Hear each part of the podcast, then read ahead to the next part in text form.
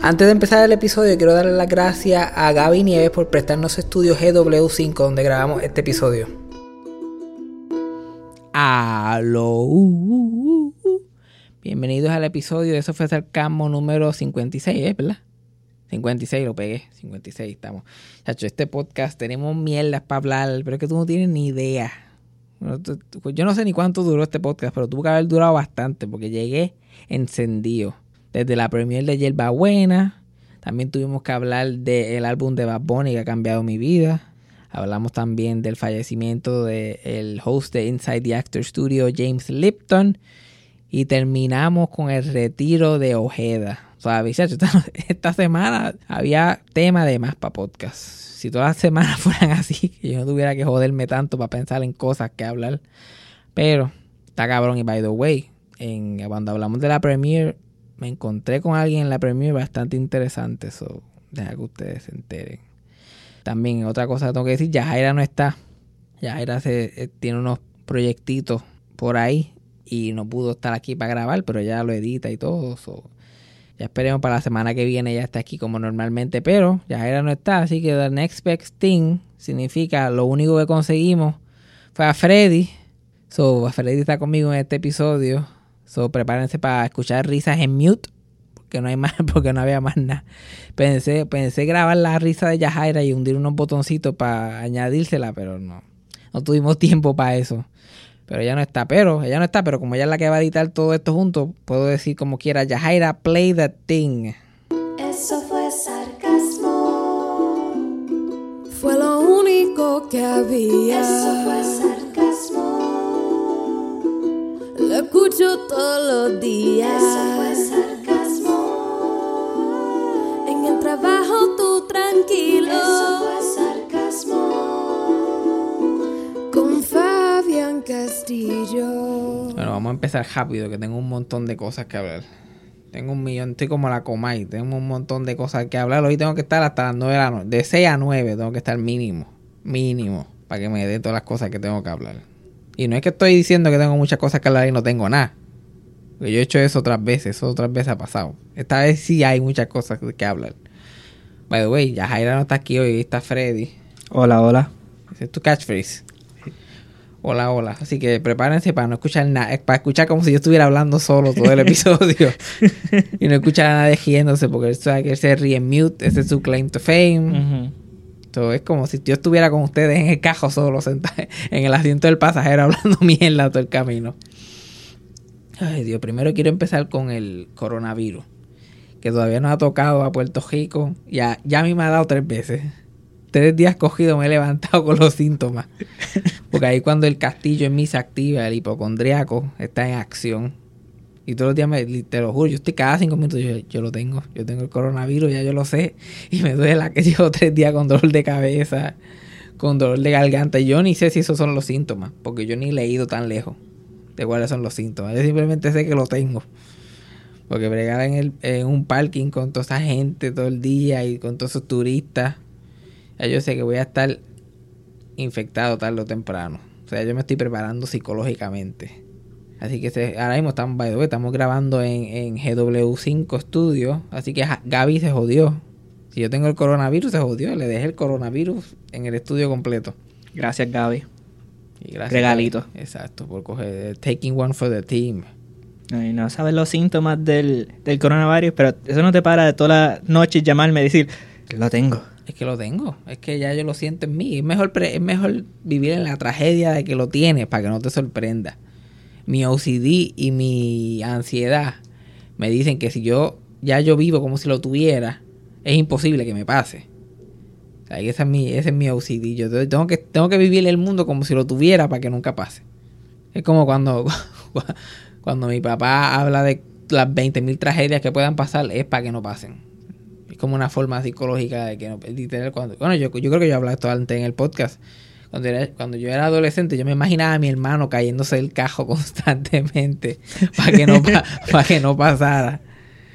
Pero cuando yo era chiquito, eso, mis padres me hablaron como si eso fuera un problema que estaba sweeping the country. Nenes, nenes estaban, por estar aguindándose de la puerta, se estaban cayendo de los cajos y los padres estaban pasando por encima. Yo pensaba que esto estaba pasando todos los días Yo pensaba que esto era como el femicidio, un problema grande que está, que está afectando a un continente completo.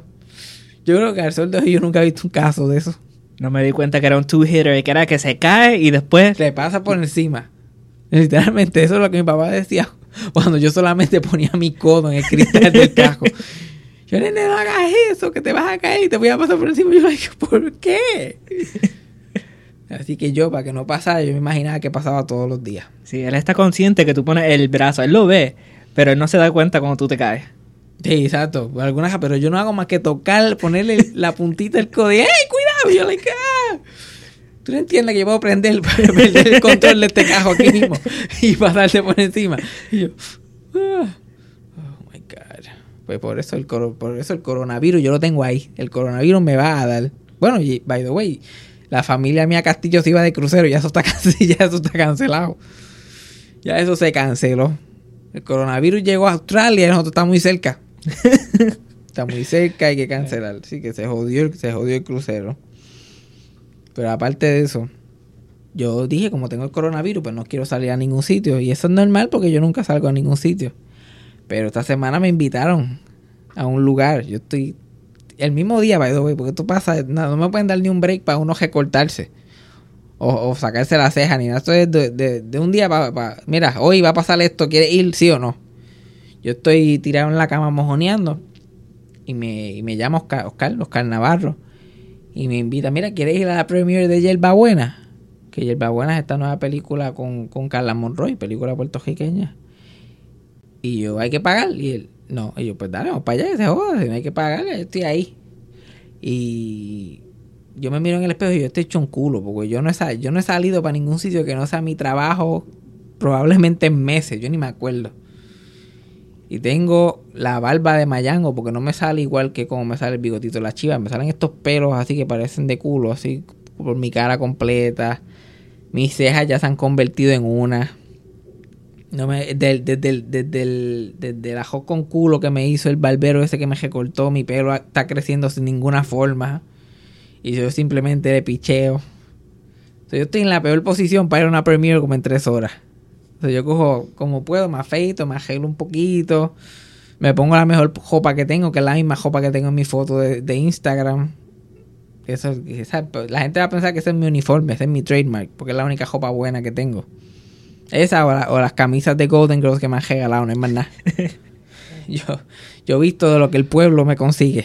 Porque, chacho. Y me invitan para la premiere. Y tú has ido a premiere porque tú trabajas en cine, eso tú sabes Trabajo que... en cine, sí. O sea, a ti tú no le ves el glamour. Fíjate, desde el premiere en Plaza Guaynabo se fueron. No hay, no hay, no hay glamour.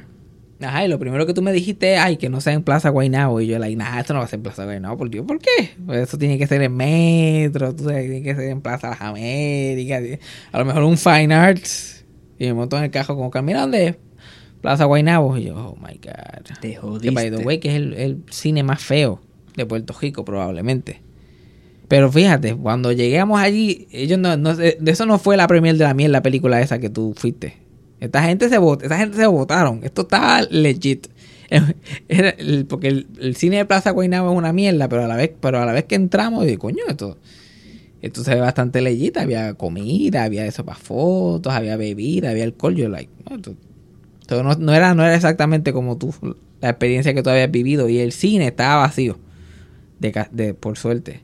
Ahí hay dos diferencias.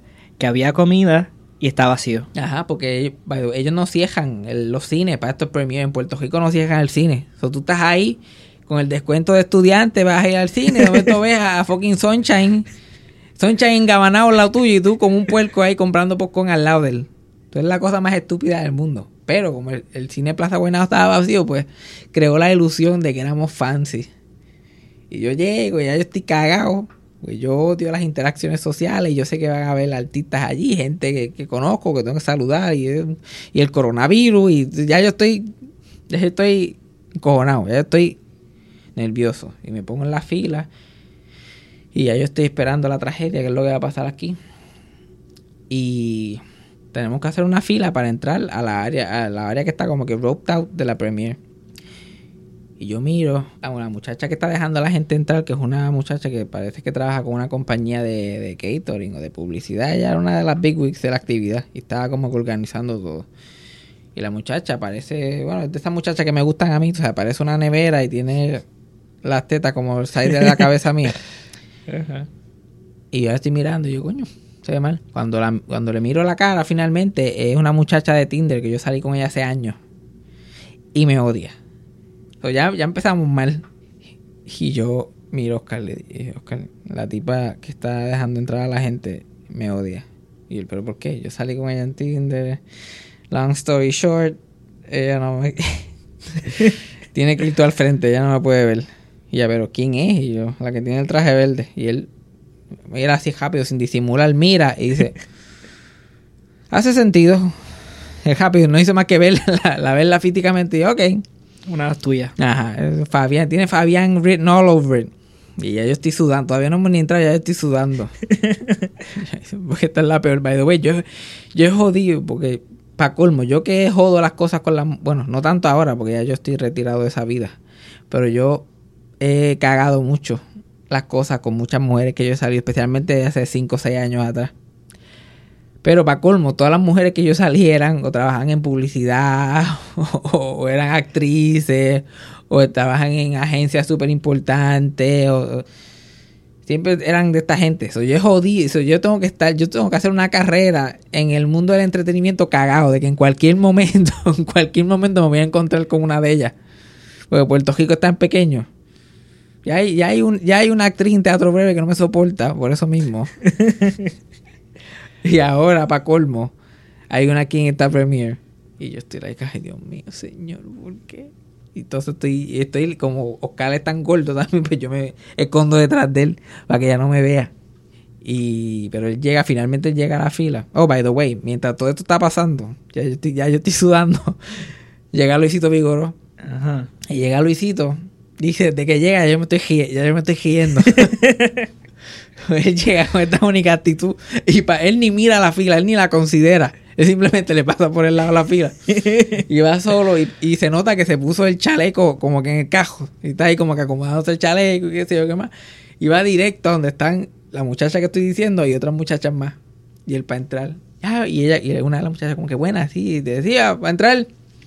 Y ah, pues este, tienes que poner tu nombre aquí y necesitas la pulserita. ¿Y es qué? Porque carajo no voy a poner ninguna pulserita. Y, y- y él está diciendo eso mientras está ya forcejeando como que para entrar. Ya no, no, que no puedes entrar sin la pulserita. Y él, ella no dijo más que, no hizo más que decirle eso. Y él viró en U para irse para su casa. Ya él se iba para el carajo. y esto se acabó. Y, ah, yo no me voy a poner eso. No, pero, ah, pues ok. Y no, no, espérate, espérate. Y entonces tuvieron que buscar al director para que el director lo convenciera que se pusiera el lazo a la cinta para poder entrar. No, eso fue un show. Qué El- diva. el cabrón parece, se nota que él vive, o él vive cerca al sitio, o no tenía ninguna ganas de estar allí. La, la teoría mía es que además de ser Luisito, que eso es normal Luisito behavior, Ujú. eh, yo no me voy a poner ninguna mierda. Siento que yo salgo en la fucking película. Este, él estaba como que buscando una excusa para no ir nada. Eh, Yo voy a ir buscando problemas desde el principio. Y a la primera que me digan me voy para el carajo. Porque Paco no viene solo, sin su esposa, sin nadie. Claro. O sea, tú sabes que eso no es una fiesta para él. Pero por fin tiene que venir el director para convencer al gran Luisito a que se ponga la cinta y a que pueda entrar. So, eso me distrajo un jato en lo que íbamos subiendo en la fila. Y Oscar rápido empieza a hablarle, que sigue, mire, ya está encojonado, no le hable, no lo mire. Yo no quiero, porque yo quiero a Luisito mucho, pero yo no quiero ser parte de su draft, yo no quiero meterme en su medio. Yo sé que eso sería un honor que me mande para el carajo, pero no, no lo estoy buscando, no estoy emocionalmente preparado para eso todavía. Si algún día él me paga por alguna razón, y yo soy empleado de él, pues que me grite todo lo que quiera. Pero de gratis, como que. No está en mi bucket list. Yo estoy como, "Oscar, no, no lo mires, no le hagas. Y él, ah, Luisito, a la mano, rápido, vamos a sacar una foto. Y él saca una foto con Luisito y salgo yo, like, asustado. Yo estoy mi- mitad contento que estoy sacándome la foto y mitad asustado que nos va a meter dos galletas a nosotros dos también. Eso mismo yo pensé cuando vi la foto en su story. Yo dije, uff. Literal, yo como que yo no sé cómo Oscar se sabe, se nota que él no sabe nada de cultura popular. Porque si no, él tuviera el miedo, eh, el miedo que tú le tienes a Dios, a Luisito Vigoro. No, la- que la ignorancia es atrevida. Ya viendo que está de humor, está en uno de sus humores. Ay, pero Luisito, Por lo menos sabe bregar con la gente él, sin ningún problema rápido con nosotros. Con la tipa por poco se la come, pero con nosotros. Entonces por fin llegamos a la, a la fila. Y yo estoy detrás de Oscar y Oscar literalmente se para. Y yo estoy like, uff, por lo menos no me va a ver. Y ah, si tú estás en la lista, y así, pues Oscar Navarro, qué sé yo qué más. ¿Tienes plus one? Sí, y él simplemente se voltea y me presenta como que. Y ella no dijo ni una palabra. Ella simplemente miró para el piso y otra persona vino y me puso el, la cinta. Y fue la cosa más awkward del mundo porque estaba todo el mundo como que, carajo pasó aquí? Se nota que el mood cambió. Mm. Ay, cabrón, eso fue como si literalmente Oscar, decía, sí, traje un plus one, este, está mí el espejo que me encontré allí en el parking, ¿Puede- ¿él puede entrar conmigo? Pero como lo escribiste, que miró al piso, eso, eso literal, vio mierda al piso mismo. Ah. Ajá, sí, pero no, no miró al piso, miró a la computadora donde estaba la lista, pero fue como que, ah, Ah. y literal le hizo a la muchacha como que pon la cinta y yo. Y literal, este silencio que ustedes están escuchando ahora, eso fue, eso fue los, fueron 30 segundos, se sintieron como 3 minutos de ella poniéndome la cinta. Y yo al final de todo ese silencio fue así. Gracias.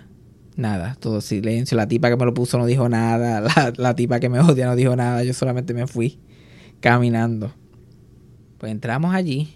Y, y obviamente nosotros no somos lo suficientemente famosos para que, para que nos saquen fotos. O nosotros no estamos en la alfombra roja ni nada. Estamos solamente allí como que viendo a la gente que se está retratando en la alfombra roja y qué sé yo. Y Oscar sigue presionándome para que yo me retrate con gente. Y yo no me quiero retratar con gente, yo no los quiero molestar, yo no quiero estar jodiendo gente. Estaba Luisito allí, estaba Silverio Pérez, estaba Braulio Castillo. Y lo único que yo quería era comer. Esa fue la única razón que yo estaba allí. Ya yo vi los artistas, con yo verlo es suficiente. Yo lo que quiero es comer.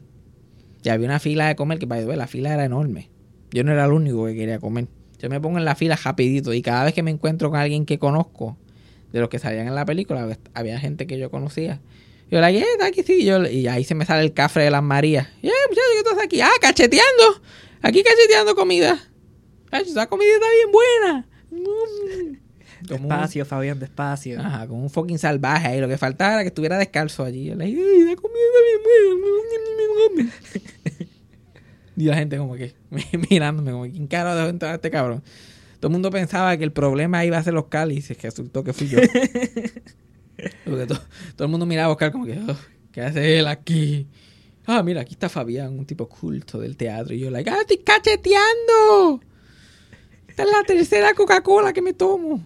Y by the way, yo no era el único que fui a cachetear. Porque Silverio estaba allí y Silverio no salió en la película. No tuvo nada que ver con la película porque leí los créditos y comió dos veces.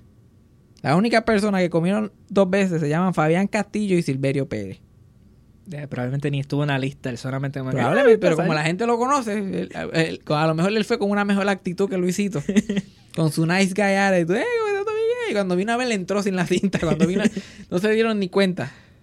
Se puso a hablar de su libro nuevo y qué sé yo qué más, y que los gamas, puf, cuando vinieron a ver, pues ya le estaba comiendo por segunda vez. No había cómo detenerlo. ¿Quién no trajo Plus One? Luisito. Ah, yo estoy con él. Yo estoy con él y te sí, yo estoy con él. Probablemente eso fue. Fíjate. Sí, güey. ¿viste? Porque yo no lo vi con nadie ahí. Pero Oscar sigue jodiendo que yo me retrate con gente. Y yo, "Puñeta, yo no quiero, yo no quiero. Como que ya, la gente no la gente no sabe esto que escucha el podcast. Porque, y, y es difícil comprobarlo con el podcast, pero yo soy una persona tímida. A mí no me gusta estar hablando a la gente por ninguna razón. Y eso, y cada vez, y por eso que cada vez alguien del podcast que escucha el podcast me conoce, se quedan sorprendidos que yo no, casi no digo nada. Y como que, diablo, mano, tú, tú- eres tímido en persona. Y yo, pues, güey. Yo solamente tengo dos modes, o hablar mierda en el podcast sin parar, o silencio. Yo no tengo más ningún mode, esos son los únicos dos. Eso de ser persona normal, tener una conversación, eso no, eso no existe. Y yo llego, me pongo a hablar con Luisito Vigoro, le voy a preguntar que si, ve a Lidia Chevajilla, ¿qué va a hacer? Cosas así, o sea, no son cosas apropiadas. Sea, yo me limito y yo, yo disfruto con verlos de lejos. Yo me pongo a mirarlo, a observarlo. Y después tengo cuentos para el podcast. Cuando yo vi a Luisito haciendo seis shows, yo dije, ya, yo ya tengo 20 minutos aquí. ya, ya, ya, ya yo me puedo ir, ya yo tengo podcast aquí. So, yo no quiero estar interactuando con ellos. Yo estoy cacheteando allí en el en la premiere. Y by the way, ¿por qué, ¿por qué sirven tan poquito? Si nadie quiere la comida, porque todo el mundo se hace que no la quiere. Ah, yo vine aquí a ver la película. ¿Por qué dan tan poco? Yo tuve que comer dos veces y yo sentía que yo no había comido nada. Yo estoy ahí como que, "Ay, cha", y me echan seis granitos de ajo y un cantito de carne. Chacho, fue más, eh, por eso que me tuve que beber tantos refrescos. Y by the way, otra, otra pista de los jíbaros que soy. Había cerveza, había vino, había champagne. Yo bebí tres Coca-Cola. Y Oscar, como que tú no quieres, no quieres ni champaña, ¿no? Y yo como que cola champán, aquí cola champán. Y yo, no, no, no, cha- champán, como que no, no, no, que no quiero, no quiero. No me gusta. Y nuggets, ¿tienes nuggets? Y cada vez que cogíamos un plato de comida nos íbamos afuera de, de donde estaba la premier. Entonces nos íbamos del área de la soga y salíamos y nos poníamos en el área que era el cine. Y nosotros íbamos y poniendo, poníamos, porque no había mesas ni nada para comer, so poníamos nuestras bebidas en el counter de comprar popcorn. Nosotros allí, los empleados y los empleados mirándose las caras porque no había, no había nadie allí. So, nosotros nos comimos, nos saltamos. Y en una Oscar, después de estar presionando a un jato, lo llaman. Tiene que atender una llamada y él coge y se va para afuera del cine y me deja solo en el medio de la premier. Y yo que odio estar en sitios así de por sitio incómodo, pues yo estoy poco a poco echándome para la pared del sitio. Como que para poder mirar a todo el mundo, pero no tener a nadie como que mirándome a mí. Estoy poco a poco echándome para atrás. Echándome para atrás. Y finalmente me echo para atrás y estoy al lado de la puerta para entrar a la sala. Sea, ya yo estoy ready para el próximo paso. Ya yo terminé con, con el área de la fiesta. No tengo que. Y ay, by the way, estoy evitando gente con cojones. Literalmente Eira entra por una puerta y yo cogí me paro detrás de otra persona así para que no me vea. Evitaste a Ira. Yo estoy Wow. evitando, yo los evito a todos. Si pudiera evitarlos a todos, lo hubiera evitado. Pero pues, cuando evitaba uno, me cogí, caía ahí en el, en el, en el eyeline del otro. Yo esquivando, yo esquivando aire, de momento, pum, Oyola al frente mío. Yo, like, anda, carajo. Pues finalmente estoy en una posición buena porque me paro en la pared y me paro detrás del letrero de la película. El que me está viendo de lejos está viendo claramente que yo estoy escondido de todo el mundo. Escondido ahí detrás del letrero de hierbabuena y yo como que perfecto. Cuando quiera mirar qué está pasando, me asomo un poquito, asomo los ojos, veo, pero estoy aquí escondido, bregando con mi celular. Y me pongo a bregar con el celular yo como que ya estoy cómodo, ya no tengo que hacer nada. Pero de momento miro y veo así entre todas, literalmente hay como como 110 personas en el, en el espacio pequeño del cine que habían separado por la premiere. So, estaba bastante empaquetado. Y entre las caras yo veo que acaba de entrar alguien. Y cuando yo miro quién es, es Javi, el del conjunto Quisqueya. Ea. Acaba de entrar. Y yo te juro a ti que las jodillas se me fueron para atrás. Yo, ay, ay, Dios mío, como, como si hubiera entrado un Beatle. Como si hubiera entrado John Lennon. Y yo, ay, y ahí se me olvidó eso de no me gusta molestar a nadie, no quiero sacar. Y yo empecé a empujar. Yo tuve que cruzar porque él estaba en la entrada de la gente. Yo crucé Ajá. 120 personas en 10 segundos. Muévete, Esteban. Yo sálgase del medio, sálgase del medio, permiso, permiso. Yo esquivando gente de un lado al otro. Ahí está el conjunto Quique, porque, porque yo no sabía. De momento pensé que el conjunto Quique ya había llegado a tocar. Ah, tú pensaste que eran todos. Sí, porque a mí no me dio tiempo ni para pensar. Yo solamente vi esa cara y yo empecé a coger. Yo empecé a coger. Yo se jodió hasta aquí sale. Permiso. Permiso, conjunto Quique. ¡Ah! Y todo esto Oscar se lo perdió porque estaba afuera. Todo este trauma. Y literalmente yo llego a donde él, y él solamente con su esposa. By the way, no sé por qué carajo estaba allí. Yo creo que él, yo creo que él iba para el cine y lo, y lo metieron ahí. y es el típico cliché de como es como si, como si una de las nenas que fue a ver a los Beatles en el show de Ed Sullivan los, los encuentra después en la salida. El, típico fangirl, era como si mi prima hubiera visto a Harry Styles. Yo soy like, y yo, y mi vida, Cristina me quiere gobernar. Y el tipo me está mirando como si a mí me dio un déjame celebrar. y, ya, y, mientras, y mientras nos miramos, ya yo sé que él está asustado, ya él teme por su vida. él se cree que yo voy a sacar un arma en algún punto y lo voy a matar. Pero no puedo parar de hablar porque ya yo empecé en el cuento y, dice, y la gente, y María Cristina, y Aneudi, y tú, y ve, y el show de las 12. Y dije, dale. So, fi- so, final, final- después que pasan como unos buenos 22 segundos de eso, de simplemente viajea de la boca y él no entiende nada de lo que yo le estoy diciendo. Él solamente ve a un nene del Make a Wish Foundation tratando de hablarle y él no entiende qué le está diciendo. Y obviamente él no piensa que yo soy fan. No, no, suena. Entonces, y no entiende nada de lo que estoy diciendo. Él solamente piensa que es un retardado, le está hablando, haciendo un cuento. Y está ahí. "Ah". So, finalmente él pasa a dejar la conversación, like, ah, sí, un placer, ¿quieres una foto? Y yo, A mí no se me había ni acogido. y una foto. Ay, una foto.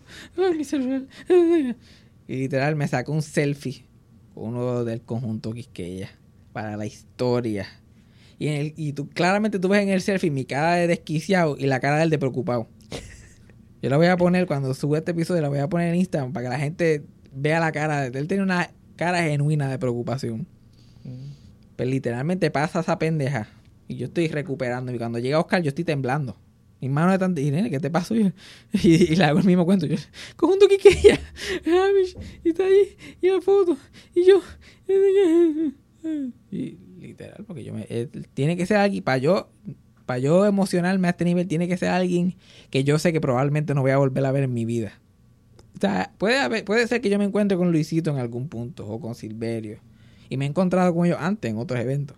Ujú. Pero encontrarse con uno del conjunto Quiqueya, ya eso es otro nivel.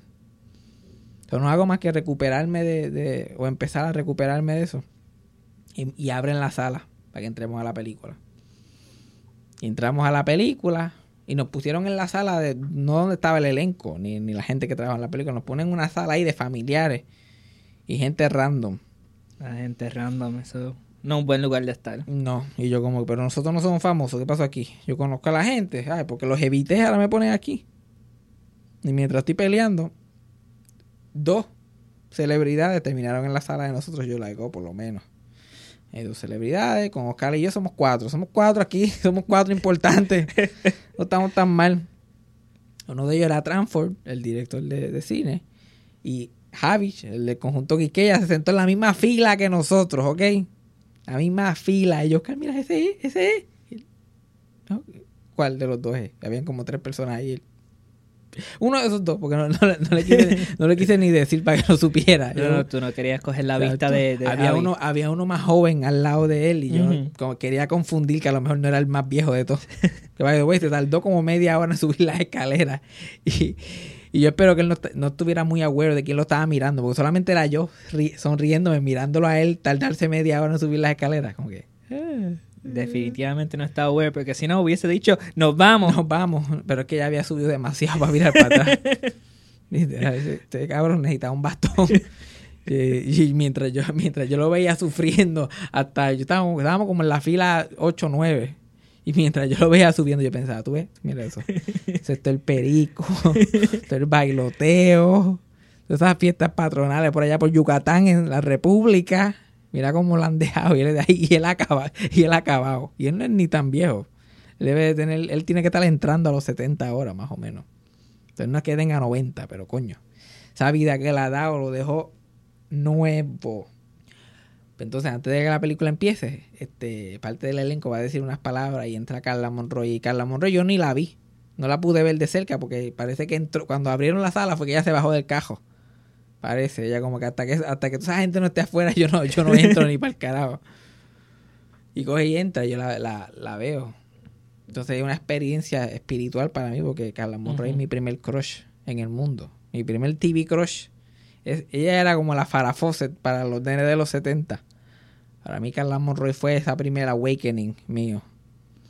Y eh, o sea, los chistes que yo hago de mi mamá diciendo que la gente es ordinaria Sí. vienen de eso, porque a mí me gustaba Carla Monroy y mi mamá, que Carla Monroy estaba lo menos que ha pesado en su vida para esa época. Era un palillo.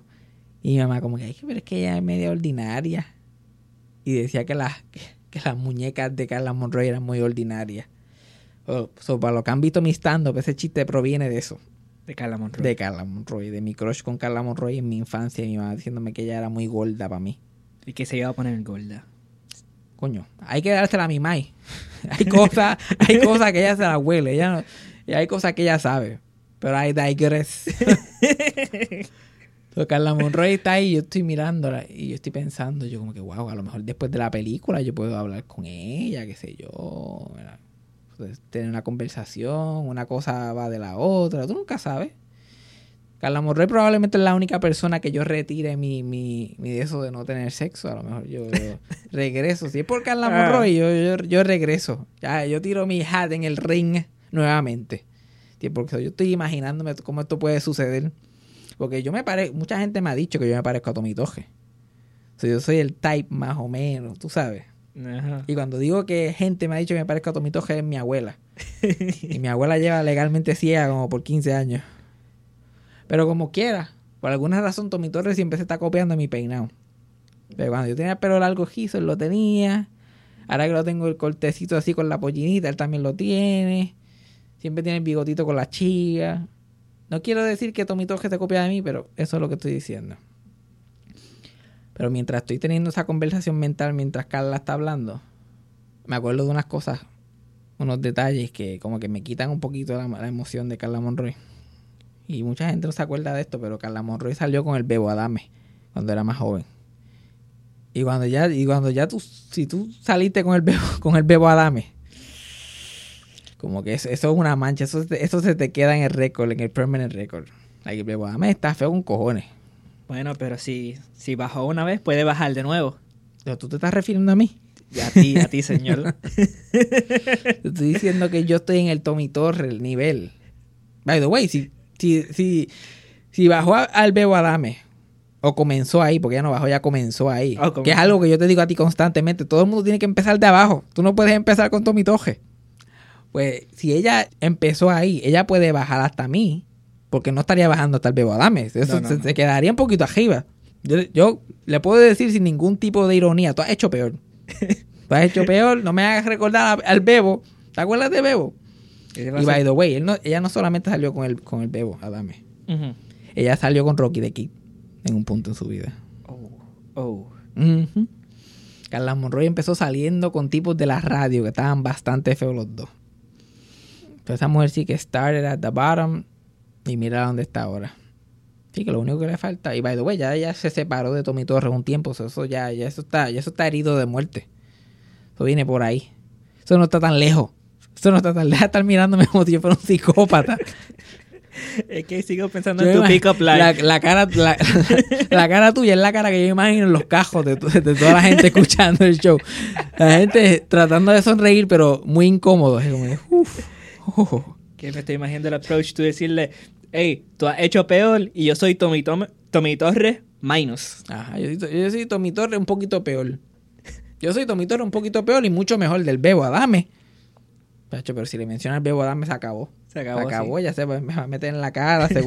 la seguridad de ella se me va a tirar por el zafacón como en las películas. Como que va a haber una pendeja ahí que yo, qui- que yo quiero evitar.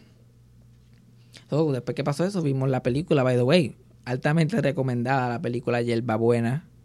Que está en cine actualmente. So, vayan a verla. Es que es bueno ver cine que. El cine puertorriqueño que tiene algún punto, que tiene sentido. Es como que, wow, esta película está como que bien hecha y tiene una historia. Y el elenco está cabrón. Porque es un elenco como estos elencos grandes. No es como que Carla es la protagonista y más nada. Es un elenco bastante grande y Carla es como la straight woman. El centro de toda la historia. Y ella carga la película súper bien y le da espacio a todos los demás personajes para que hagan los chistes. Y se hagan la comedia. Eso está bastante gracioso. Y tiene una parte súper graciosa. Hay una, hay una sola parte en esa película que quedó tan y tan cabrona y es tan graciosa. Y es casi al final de la película. No quiero decir nada, solo para que la gente vayan a verla o vayan a ver la película Yerba Buena. Anyway, ya que terminamos con lo de Yerba Buena, ahora vamos a otro tema que la gente me sigue hablando. Desde que pasó, la gente rápido me comenta, porque ahora todo el mundo controla lo que yo hablo en el podcast. Ahora yo me jodí, cada vez que se muere un viejo, yo tengo que entrar en acción. Chacho, ya, ya, yo- ya, ya yo, hasta su- yo genuinamente sufro cuando se muere alguien, porque, ay Dios mío, ya se, jodió, ya se jodió el podcast, ya tengo que hablar de este cabrón. Hay expectativa y taguearte. Y la gente rápido empieza a taguearme, a informarme, como si yo sé cuántos, yo sé cuántos viejos se mueren. Yo lo sé. Yo estoy en todas las listas, yo estoy en todos los Google Alerts. Yo estoy al día. Tus huesos tiemblan. Pero yo cojo, eh, porque by the way, todavía no me, no, no, todavía un fan no me ha hecho que me entere de la muerte de alguien, ya yo lo sé. Ujú. So, eso, eso me hace pensar que yo todavía estoy en the game, yo todavía estoy ahí pendiente. Pues se murió James Lipton ya esta semana, a los 93 años. Que él es una de esas gente que nadie sabe lo viejo que es. Todo el mundo estaba en shock de que el cabrón tenía 93 años. Porque como se, pi- se pintaba el pelo y se pintaba la barba, aunque era obvio que se lo pintaba con Sharpie. Pero como que confundía a la gente. Era de esa gente, este tipo puede tener los 65 o 103. Está por ahí, en el medio. O cuando se murió la gente estaba súper sorprendido. Los que no sepan quién es, él era un actor, escritor y productor. Y su claim to fame, él era que él hosteaba y creó el programa Inside the Actor Studio, que un programa de entrevistas a actores, que sentaba con los actores, que era parte de una clase universitaria. Porque The Actor Studio es un programa de una universidad de actuación. So, él daba esa clase como, como un curso. Y él, él era profesor, él nunca fue un actor muy exitoso. Y terminó siendo profesor de actuación. Lo que dicen, those who can do teach. Pues él fue parte de esa filosofía. Y, y se hizo dos. de- y como que cogía chavos allí dando clases y decía, oye, voy a grabar esta clase. Y, pues, y sacarla a un programa de televisión. Y me ganó un par de chavitos también. Y eso fue lo que lo hizo un, un nombre internacional. Porque en el peak del programa, el programa lo veían 128 millones de personas alrededor del mundo. Porque se vendía a diferentes canales en diferentes países. Se convirtió en un mega palo. El que no ha visto este show, fíjate, no- no- ha vivido debajo de una piedra la mayoría de su vida. Y una de las cosas que más me daba gracia de- del show, que by the way, ese show es la inspiración del programa de Dean Sayas aquí en el, en el Canal 6, que se llama Estudio Actoral. Yo no veo las similitudes. Eh, no, yo tampoco. Y Dean entrevista a actores sobre su carrera. Es como que un- un po- es una versión. Lo que hizo fue que le cambió el idioma, tú sabes, ya. Una de las cosas más graciosas de Inside the Actor Studio es que había, en la parte final, había una parte de unas preguntas que él siempre hacía, que eran inspiradas en un este, animador de televisión francés que él era su ídolo. Y él preguntaba esta lista de preguntas que hacía ese animador francés. Eran unas preguntas súper básicas y estúpidas. Pero los actores, como ya sabían que las preguntas venían, siempre venían con estas contestaciones súper oh, para hacerse ver como que son lo más grande del mundo. Como que las preguntas eran, ¿cuál es tu palabra favorita? Y, era, y de la otra, ¿cuál es la palabra que menos te gusta? Y la otra era, ¿cuál es tu sonido favorito? Son estas estupideces. Entonces los actores venían con esta respuesta con eh, Paul Newman, ¿cuál es tu palabra favorita? Y él, y sacándose la lágrima, amor. y, tú- y la gente, like, "Oh, ¿cuál es tu sonido favorito? El sonido de niños riéndose.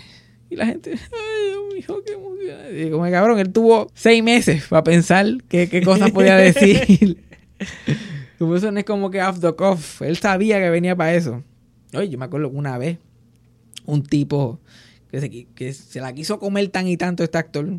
Se la quiso comer tanto y ser tan hipócrita. Y hacerse el más más que le dijeron, ¿cuál es la palabra que más tú odias? Y él se puso así como pa- como esta gente que... Se puso en la misma posición de esta gente que dicen como que amor y como que amistad, niños riéndose, whatever. Y, y le preguntaron, ¿cuál es la palabra que más tú odias? Y él se paró ahí como que iba a decir la pendeja más grande del mundo y dijo, nigger. Y todo el mundo se quedó.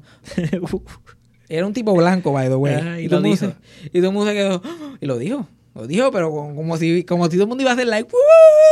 "Woo". Y todo el mundo se quedó. El, ai- el aire del, del- del- del estudio se fue completamente. Ay, Dios, pero esa era la parte más graciosa de ese show. Todo el mundo venía con, esos, con estos shows.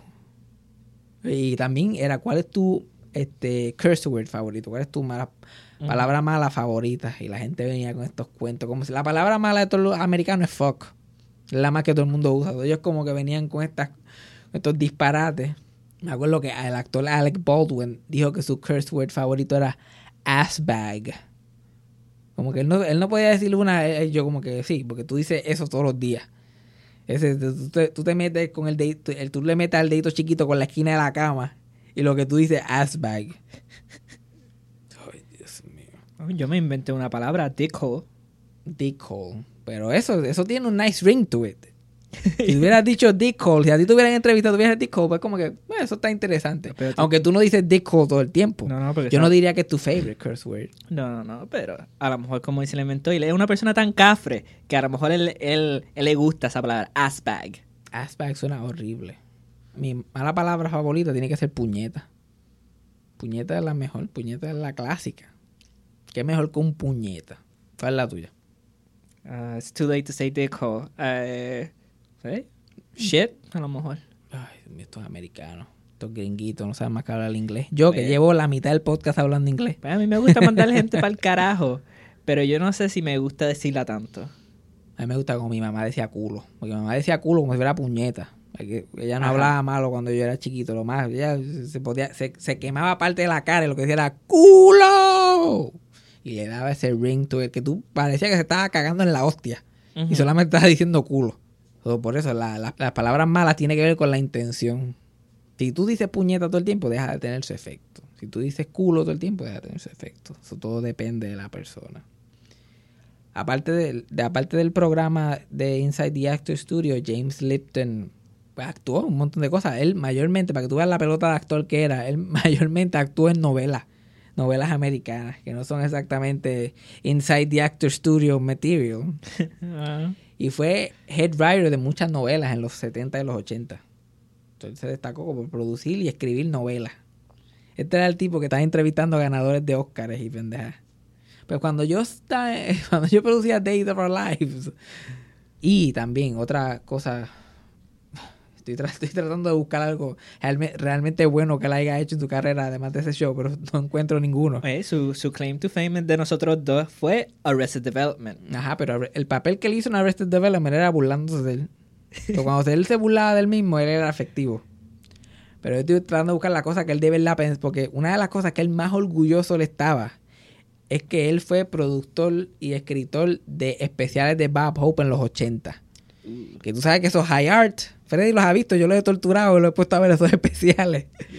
Entonces, arte en su máxima expresión. Y él hacía la, la canción, el, la el team song de Bob Hope es Thanks for the Memories. Pero el trabajo de James Lipton era en todos los especiales cambiarle la letra a esa canción para el especial. Como que hicieron un especial de, de San Valentín, era como que Thanks for the San Valentine's Memories, bla, bla, bla, bla. Y San Valentín tenía que hacer esa mierda. Y ese era su gran claim. Oye, y hosteó Inside the Actor Studio del 94 al 2018. Que creo que son 24 años. Ya, 24 años. Finalmente tuvo que retirar porque literalmente estaba en sus noventa y tantos. Yo creo que se retiró cuando ya no podía treparse a la tarima porque dijo que yo creo que ya estamos good con este trabajo. Sí, porque no es como Betty White que tiene un brazo ahí que se aparece a ayudarlo en Y cualquier él, lado. él- él no- él no tiene chavo para eso. Él tiene chavo, pero no tiene, no tiene bastón humano, kind of money. Entonces tuvo que finalmente retirar y murió a los 93, ahora el 2 de marzo del 2020. By the way, otra cosa que hay que hablar antes de terminar, porque es que esto, es import- esto hay que destacarlo, esto es importante. Bad Bunny. Bad Bunny y el nuevo CD de Bad Bunny, hay que hablar de eso, porque eso, eso ha sido trascendental. Y mira que yo no estoy pendiente de esa música, yo ni he escuchado el CD. CD, pues ya tú sabes que CD. estoy viejo. Yo no he escuchado el CD todavía. Yo ni he ido ni a la gran discoteca a comprarlo todavía. No ha ido a iTunes. ¿Ah? No ha ido a iTunes. Esta es la pendeja del CD de Bad Bunny. Ese cabrón está tan y tan pegado. Que yo, y yo veo a la gente, yo ni sabía que iba a salir ni nada. O sea, yo estoy viendo a la gente que está en anticipación porque el, el- el álbum va a salir. Y siguen hablando de como que esto va a salir y va a salir. Finalmente sale. Yo estoy como que chilling, la gente le gustó, bla, bla, bla. Y de momento yo empiezo a ver mujeres meneando el culo constantemente. Pero meneando, mujeres que yo ni sabía que, que sabían menear el culo. Están meneándolo, pero Bad le ha sacado la polilla a Puerto Rico.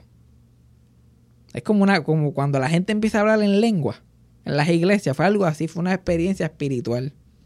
Yo estoy viendo Instagram, estoy viendo todo el mundo, desde chamaquitas de 20, 21 años hasta tipas de 53, están ahí moviendo el fondillo como si no hubiera mañana.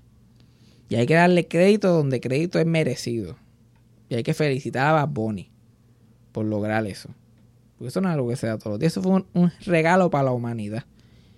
Y está cabrón porque Bad Bunny probablemente es una de las personas más importantes en el, en el mundo ahora mismo. Y el, a mí me muerto porque el cabrón está poniendo en práctica teorías que yo he tenido toda mi vida, pero no he tenido el chance para ponerlas en práctica. Es como el que el cabrón es súper feminista. Y, y todas, by the way, todas las canciones, la mayoría de las canciones en este nuevo álbum son dirigidas a mujeres, son de la perspectiva de mujeres. Son súper cafres, son súper vulgares como quiera, pero están bajo la percepción de la mujer moderna puertorriqueña. Entonces, tú tratas a una mujer con ese tipo de respeto, tú entiendes la vida de ellas, entiendes lo que ellas pasan y todo eso. y lo que causa es que ellas muevan el culo. Like, todos los hombres machistas y huele bichos del mundo lo que quieren es lo mismo, el mismo resultado, pero no lo, no, no lo logran con la misma intensidad. Eso es para que la gente apunte. Como que tú quieres, tú lo que quieres es llegar aquí. Pues hay un camino que no tienes que ser un huele bicho y llegas al mismo punto. Hay que dársela a Bad. El cabrón sabe lo que está haciendo. Yo, quis- yo quisiera ser, yo quisiera ser Bad Bunny. Yo quisiera ser así de, de inteligente, porque el cabrón, eh, tú lo ves con cara de morón, pero el tipo inteligente. El tipo sabe lo que está haciendo. Y la gente dirá, que by the way, yo escucho las canciones y yo, yo me siento como un viejo porque siento que son súper vulgares.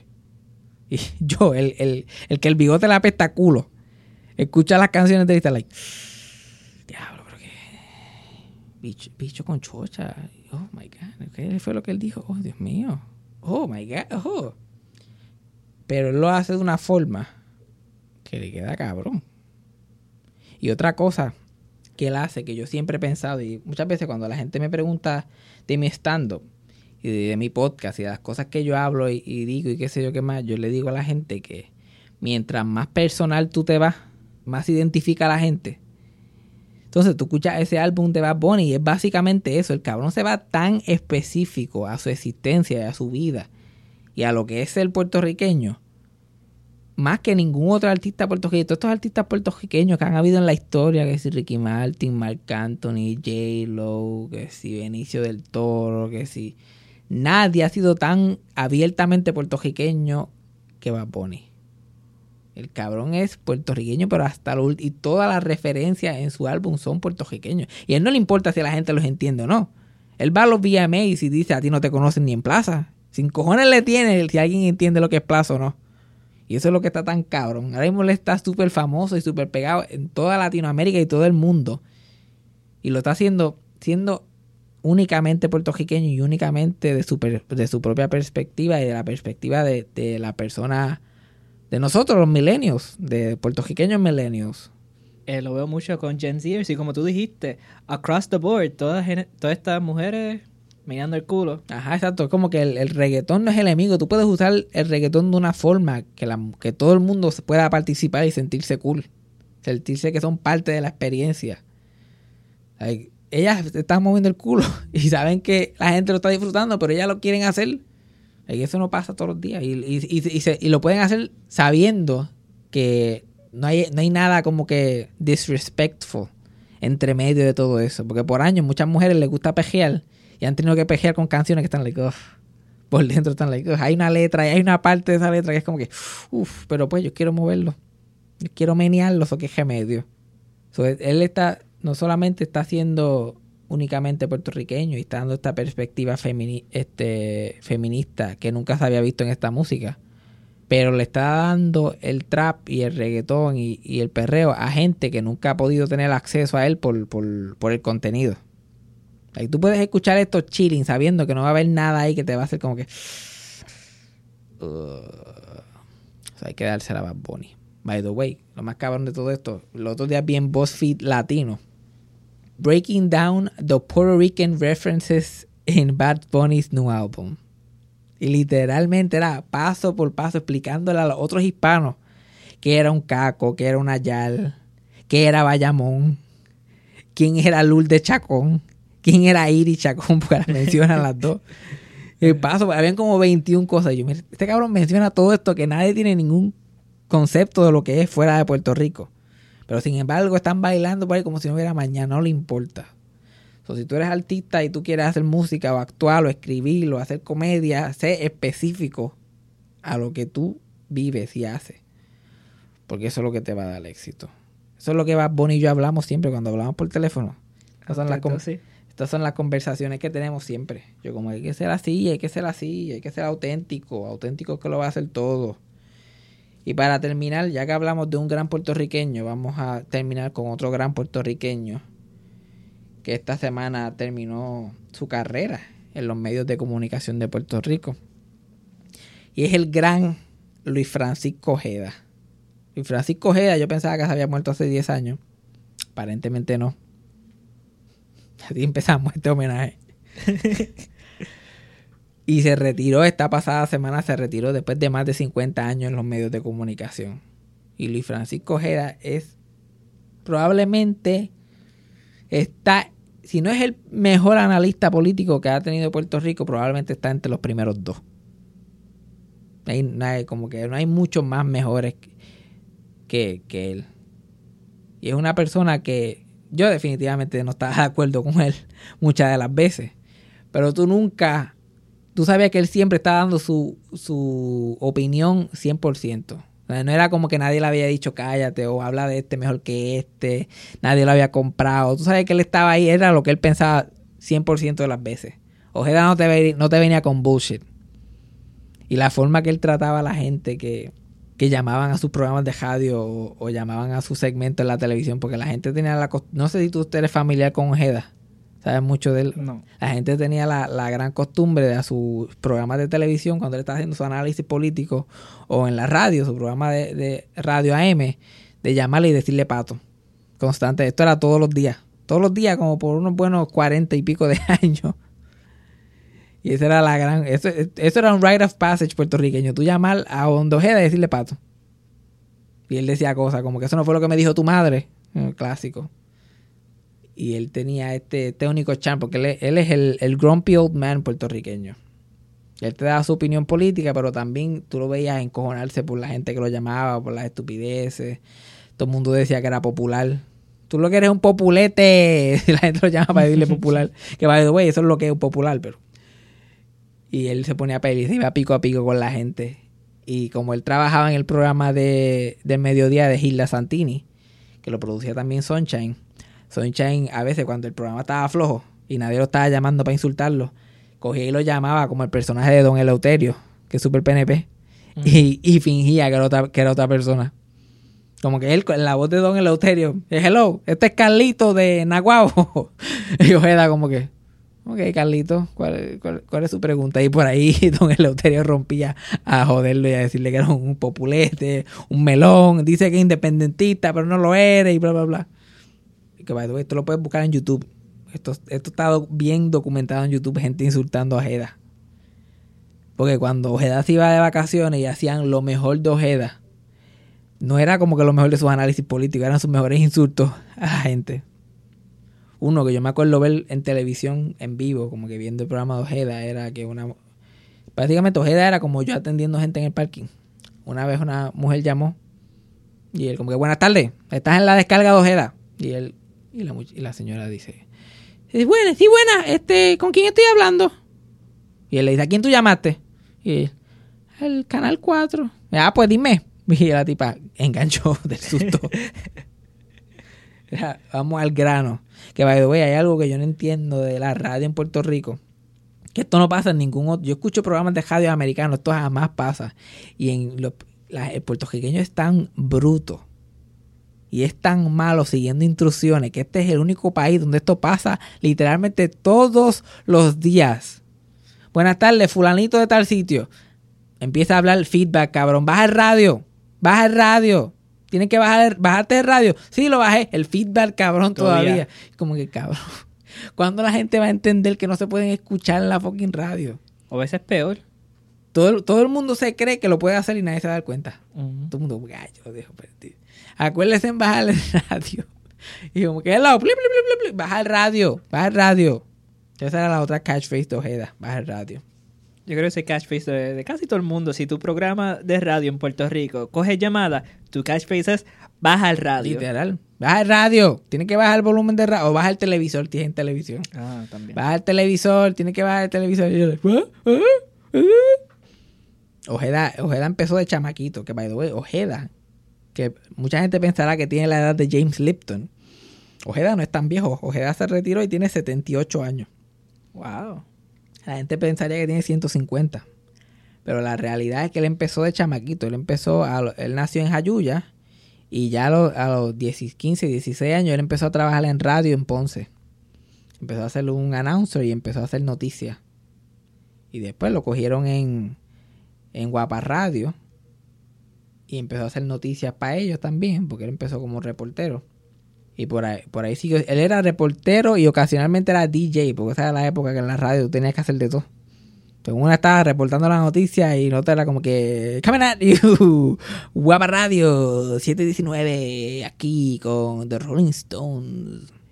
Y después de hacer años eso, empezó a ser reportero de televisión también. Después de ser reportero de televisión, le ofrecieron ser jefe de departamento de noticias. Y él lo, lo rechazó. Porque él sabía que si cuando ya tú te haces jefe de un departamento de noticias, tú tienes que bregar con muchas cosas que no es decir la verdad o dar la noticia como es. O sea, como que yo mejor soy reportero bajito y digo lo que me dé la gana y el que se busca el fuete es el jefe de noticias del canal. Como que yo no, yo no estoy buscando eso. Eventualmente dejó la televisión. Un tiempo que él dejó la televisión y la radio y se fue a trabajar en la, en la administración de Rafael Hernández Colón, que era popular. Claro. y este fue jefe de comunicaciones con él, pero no- creo que no terminó ni el cuatrenio. Como que en realidad lo que le gustaba más era las comunicaciones y poder hablar toda la mierda que le dé la gana. Porque obviamente si tú eres jefe de comunicaciones de un gobierno, tú tienes que mentir con cojones. So, el trabajo, el trabajo le, dejó, le dejó de gustar rápidamente. Él tuvo en los 80, fue que tuvo su primer programa, programa de televisión. Que se, que ¿Cómo era que se llamaba? Se llamaba Ojeda algo. Ojeda sin filtro, qué sé yo, era algo así. Y era básicamente Jerry Springer type de show. Este, estos shows así de talk shows de los 80, que, que está el tipo con el que, que el que el animador siempre está en el público por alguna razón. Que antes estaban súper pegados y tenían un panel de, de, expertos. Él famosamente, hay un programa en YouTube, si lo quieres disfrutar, go ahead. Él tuvo un programa en los 80 que fue dedicado a la homosexualidad. Y había como que un pastor, un ministro y, de- y el experto en homosexualidad era Charlie Too Much. Aquí tenemos a fulano de tal, era como que fulano de tal, obispo de qué sé yo, religión, conservador, este sacerdote de tal y tal, iglesia católica, opuesto a la homosexualidad. Aquí tenemos al psicólogo, fulano de tal, qué sé yo qué más. Aquí tenemos Charlie Too Much, conocido homosexual y experto en el tema. Y Charlie- Much bien contento para dar su, su opinión experta sobre la homosexualidad. Oh my God. By the way, Charlie Too Much no, no, no le hizo ningunos favores a la comunidad ese día. Charlie Too Much no era el experto en el tema.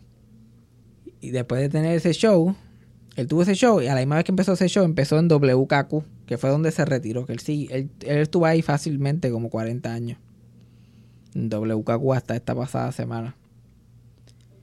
Estuvo ahí, después ese programa eventualmente terminó, estuvo fuera de la televisión un tiempo y después regresó en los 2000 fue que regresó este con el programa ese La Descarga de Ojeda, que eran, dos, dos- dos segmentos al día en el programa del mediodía. So, él tenía un segmentito al principio del show y un segmentito al final. Y lo, lo más cabrón de Ojeda, a diferencia de, de todos los demás analistas políticos del país, incluyendo a los modernos de ahora, como los Jay Fonseca y los. ¿Y cómo que se llama este? Rubén. Rubén Sánchez. Es que Ojeda hablaba, hablaba y sacaba por esa boca todo lo que le diera la gana, insultaba a quien tenía que insultar, decía lo que tenía que decir. Y a la hora de coger consecuencias por lo que él había dicho, él lo hacía. Ni cojones lo tenía en Ojeda. Él hacía lo que le daba la gana y nadie se metía con él. Su carrera en televisión terminó hace como 10 años, yo diría 10 o 11 años más o menos. Cuando en Guapa Televisión, donde él trabajaba, pusieron a un nuevo jefe de programación que era peruano. Y la leyenda dice que este tipo peruano que trabaja en Guapa no era el mejor con los empleados del canal, con los actores y los técnicos, y los trataba como mierda. Y eso resultó, toda esta tensión en el canal resultó en que todos los programas locales que quedaban en el canal fueron cancelados ese año. Y era, y e- era el único canal que tenía programación este, puertorriqueña todos los días. Guapa, en esa época tenía lunes a viernes a las 9 de la noche había un programa local diferente. Que ahora tú dices eso, y eso es un milagro. Cinco programas en un canal puertorriqueño. Y ahí fue que eso vino al fin, como que quitaron todos esos programas. Iban a, eh, votaron gente del programa del mediodía donde estaba Ojeda. Iban a seguir habiendo cambios. Los pocos programas puertorriqueños que quedaron le cortaron presupuesto también. Y todo eso fue para poner a una a una tipa a hacer un talk show durante el día que se llamaba Mónica. Y el programa se llama Mónica en Confianza. Mónica era peruana también. De casualidades de la vida, ella era peruana también. Y vino a Puerto Rico a tener este programa que nadie le pidió, que nadie le preguntó. Ella iba a tener un talk show. Casualidades de la vida, ella era la esposa de este jefe de programación. Es que se te olvidó que había una época donde todo el mundo quería peruanos llamados Mónica en televisión. Sí, no, este, fue el- en el 2009, los peruanos estaban bien pegados en la televisión. Y nadie sabía quién era Mónica, pero como era peruana, todo el mundo estaba como que, ah, olvídate. Y empezaron a hacer ese show durante el día que se llama Mónica en Confianza y un spin-off que se llamaba Mónica Prime Time, que lo daban como dos veces a la semana. La excusa siendo que no había programación este, puertorriqueña. O como ese programa se hacía en Puerto Rico, pues contaba como programación puertorriqueña. Bueno, no había programación puertorriqueña porque tú cancelaste los shows, pero anyway. Se forma un, un crical porque ahí, ahí donde se va Club Sunshine. Raymond Arieta termina yéndose para Telemundo. Bueno, se van Zumba, Te Mete Mano, literalmente miles de programas que habían en Guapa simplemente desaparecen para dar espacio para esta mierda que se llama, que, que es clásico de la televisión, porque tú dices Mónica en confianza y la gente se va de la nostalgia, porque a la gente le encantaba ese show. Y el final straw, como que la cosa, cuando la cosa se puso intensa, fue que entrevistaron a Junior Álvarez, que es uno de los actores que trabajaba en el programa del mediodía donde trabajaba Ojeda. Y él se expresó y dijo lo que estoy diciendo yo ahora, pues que están votando a esta gente, esta persona que está trabajando aquí ha tenido incidentes con actores y personas, bla, bla, bla. Ahora su esposa está haciendo un show, esto está como que medio, porque tampoco fue que le tiró tan duro, simplemente dijo la verdad. Que la situación en Guapa estaba media tensa y eran por estas razones. Y cogieron y lo votaron. La que ese mismo día que salió el artículo lo votaron a él también. Y como dos días después, Ojeda, en su segmento, en el segundo segmento del programa, renunció. Y renunció citando las razones que estaba pasando. Y dijo, a mí no me gusta lo que está pasando aquí. Yo soy una persona que, eh, que siempre estoy con los de abajo, con la gente que atropellan. Y a mí no me da la gana de trabajar en este canal cuando está pasando esto y esto y esto. Y yo me quiero ir antes que me vote un extranjero. So, este es mi último show. Muchas gracias a la producción. Muchas gracias. Y ahí mito lo cortaron. Y se fueron para anuncios. Y ya tú sabes que después de esa renuncia de Ojeda, no tuvo break en televisión nunca más. Pero eso, literalmente, la única vez en Puerto Rico, en la televisión de Puerto Rico, que alguien ha renunciado así, dejándole saber a la gente que va a renunciar en el aire y haciéndolo hablando mierda de, la, de lo que estaba pasando, como que sin, sin comer mierda. Otro detalle que es importante notar para, para el contexto de lo, por cómo lo que Ojeda hizo estuvo cabrón es que una semana antes había sido el último programa de Club Sunshine que se iban a, que habían sido cancelados. Y el programa normalmente lo hacían en vivo ese programa lo iban a grabar horas antes. No querían que fuera en vivo porque sabían que dos o tres iban a hablar iban a decir cosas y ellos por, por evitar por censurarlo es el único programa que iban a grabar era ese y dos miembros del elenco no fueron al último show por eso mismo, porque los censuraron y se fueron a hablar mierda en los periódicos. Como que, ah, yo no voy para allá. Adivina quién fue, adivina quiénes fueron. Dime, dime. René Monclova y Cristina Soler. Los, guape, los guapetones siempre. Ah, no, no voy para ningún show, váyase para el carajo. Se vaya para el carajo Sunshine y se vaya para el carajo guapa también. Si nos van a censurar. So, Ojeda, para evitar la censura, no le dijo a nadie y renunció en el aire. Y pudo decir la mayoría de su speech antes que lo cortaran los anuncios. Bueno, yo creo que hemos terminado. Yo creo que este programa se acabó. Pero antes de terminar, y viste, te dije que tenía un montón de cosas y tenía.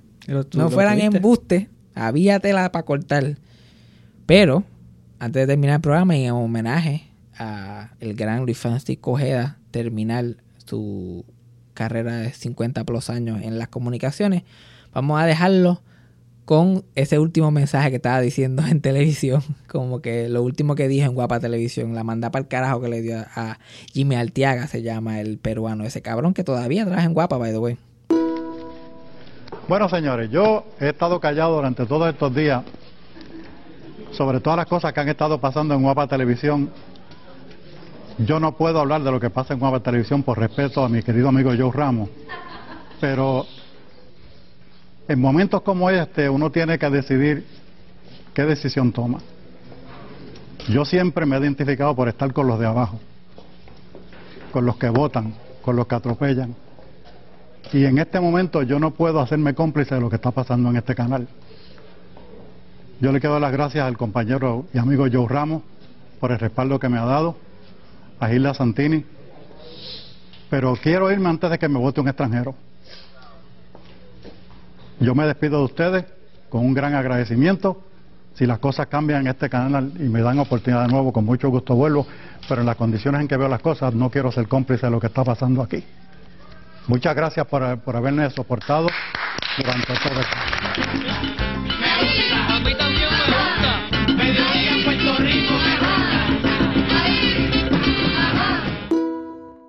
Eso fue Sarcasmo con Fabián Castillo. Producción, edición y tema musical por mí, Yajaira del Mar, co-creado por Freddy Alonso y escrito por Fabián Castillo con material adicional por Javier Carmenati. Síguenos en las redes. Yo soy Yajaira del Mar en todas las redes sociales y pueden conseguir a Fabián como Fabián Castillo en Facebook y Fabián Castillo PR en Instagram. Gracias por escuchar. Hasta la próxima. Eso